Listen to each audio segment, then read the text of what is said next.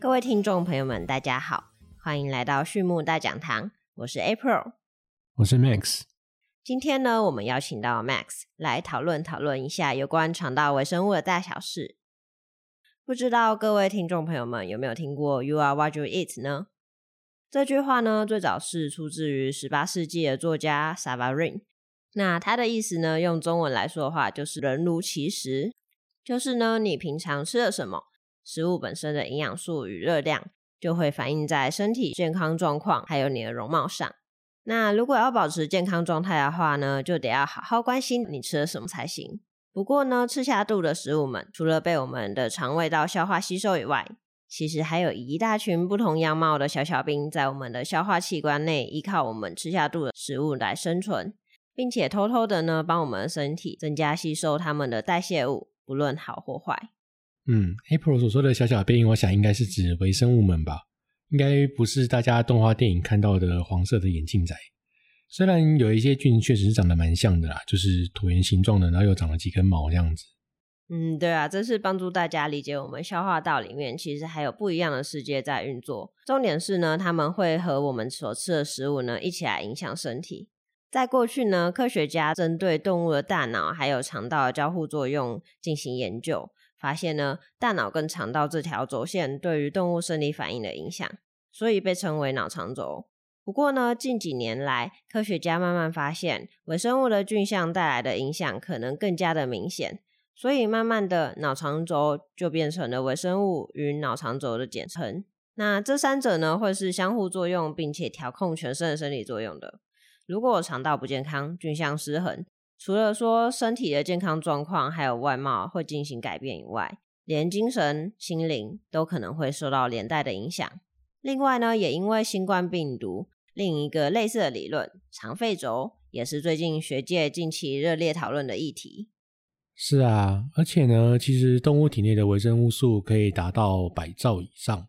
其中微生物的数量呢，占动物体内所有的细胞的大概九十趴，非常高的一个比例。那微生物与微生物之间呢，会有一个交互作用，而这些交互作用呢，就会去影响到动物宿主的健康状况。那宿主与微生物之间的交互作用呢，也会去影响到微生物之间的交互作用，尤其居住在肠道的微生物。基本上都会参与营养吸收与代谢的过程。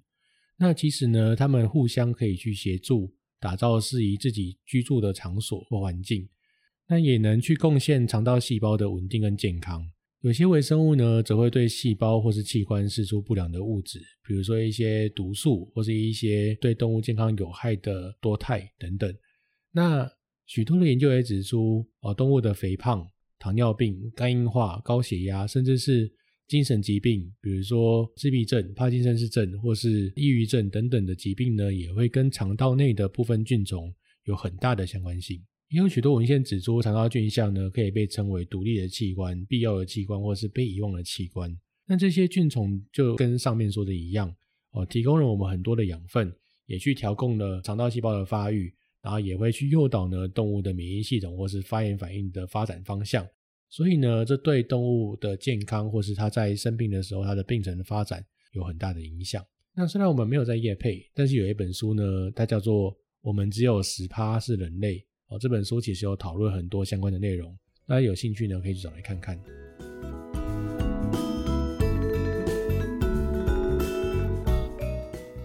那这样子的话，我记得肠道的菌相可以根据它们对于动物体的贡献。稍微的粗分成益菌、坏菌还有中性菌这三种，对不对？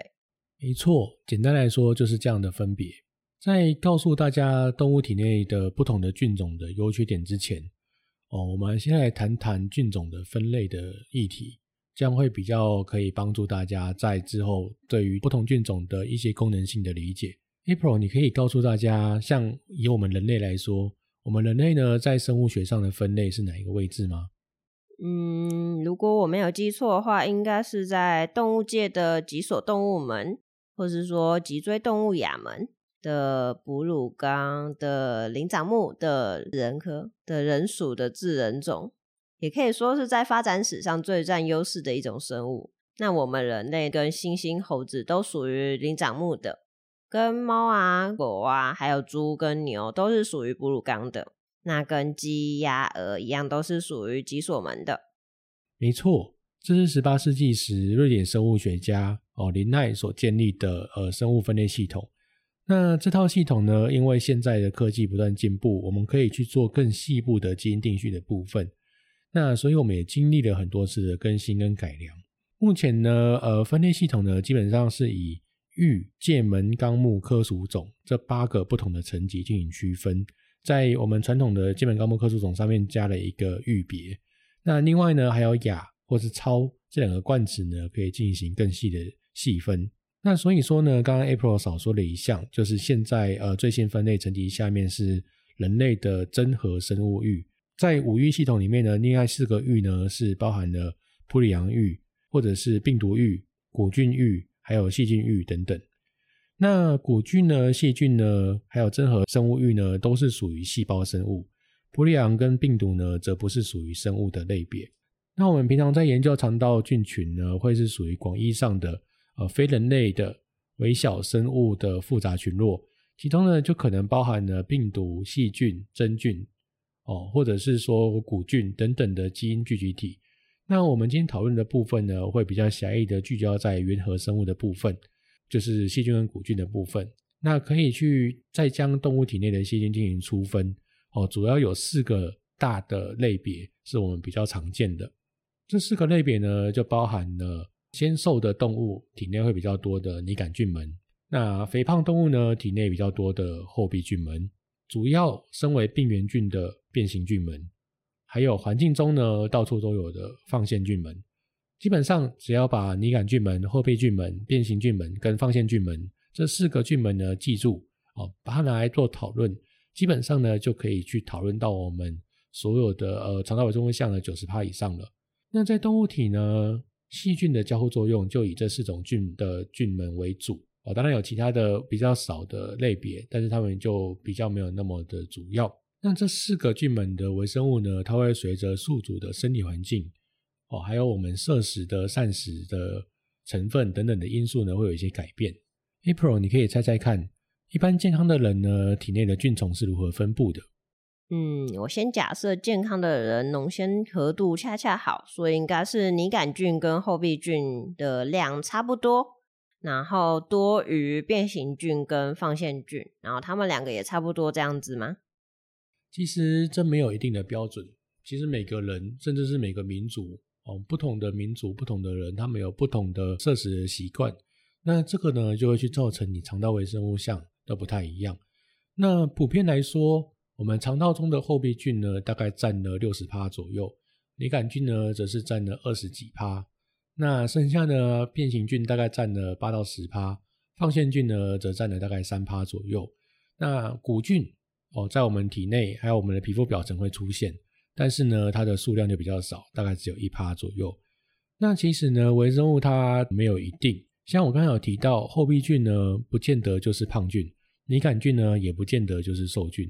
只是呢，它们比较常存在于在相对的体态的动物身上而已。在同一个门里面呢，其实这些微生物很复杂，很难一次把所有的种类哦都说完。举例来说，拟杆菌有主要与植物蛋白质消耗有关的普氏菌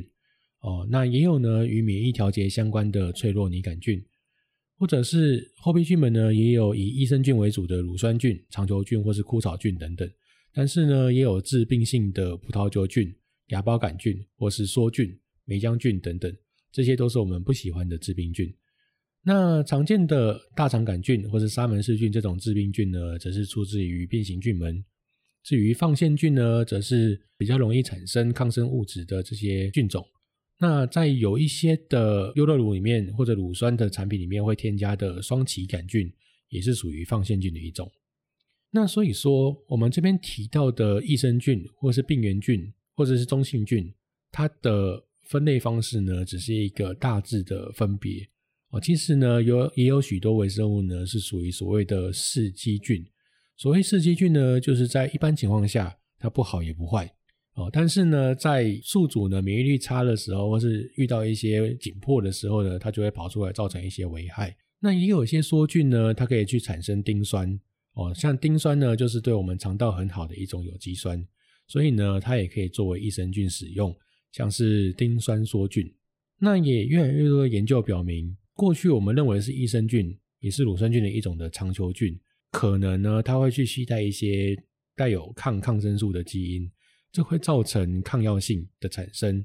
同样也是益生菌的酵母菌呢，则在宿主免疫力低落的时候呢，可能会造成酵母菌血症，导致宿主的反而死亡。所以，即使呢各种微生物对宿主是好是坏，跟宿主本身的状态、还有菌种的特性，还有它们之间的交互作用有很大的关系。毕竟这些微生物呢，它存活最主要的目的还是为了自己。益生菌呢，只是它刚好对我们宿主有好处而已。所以说，我们对益生菌或是微生物的判别呢，必须依照不同的情况、不同的时候去做一些不同的判定。那至于对于这些微生物呢，跟饮食之间的关系，我们就留到之后再跟大家做一个说明。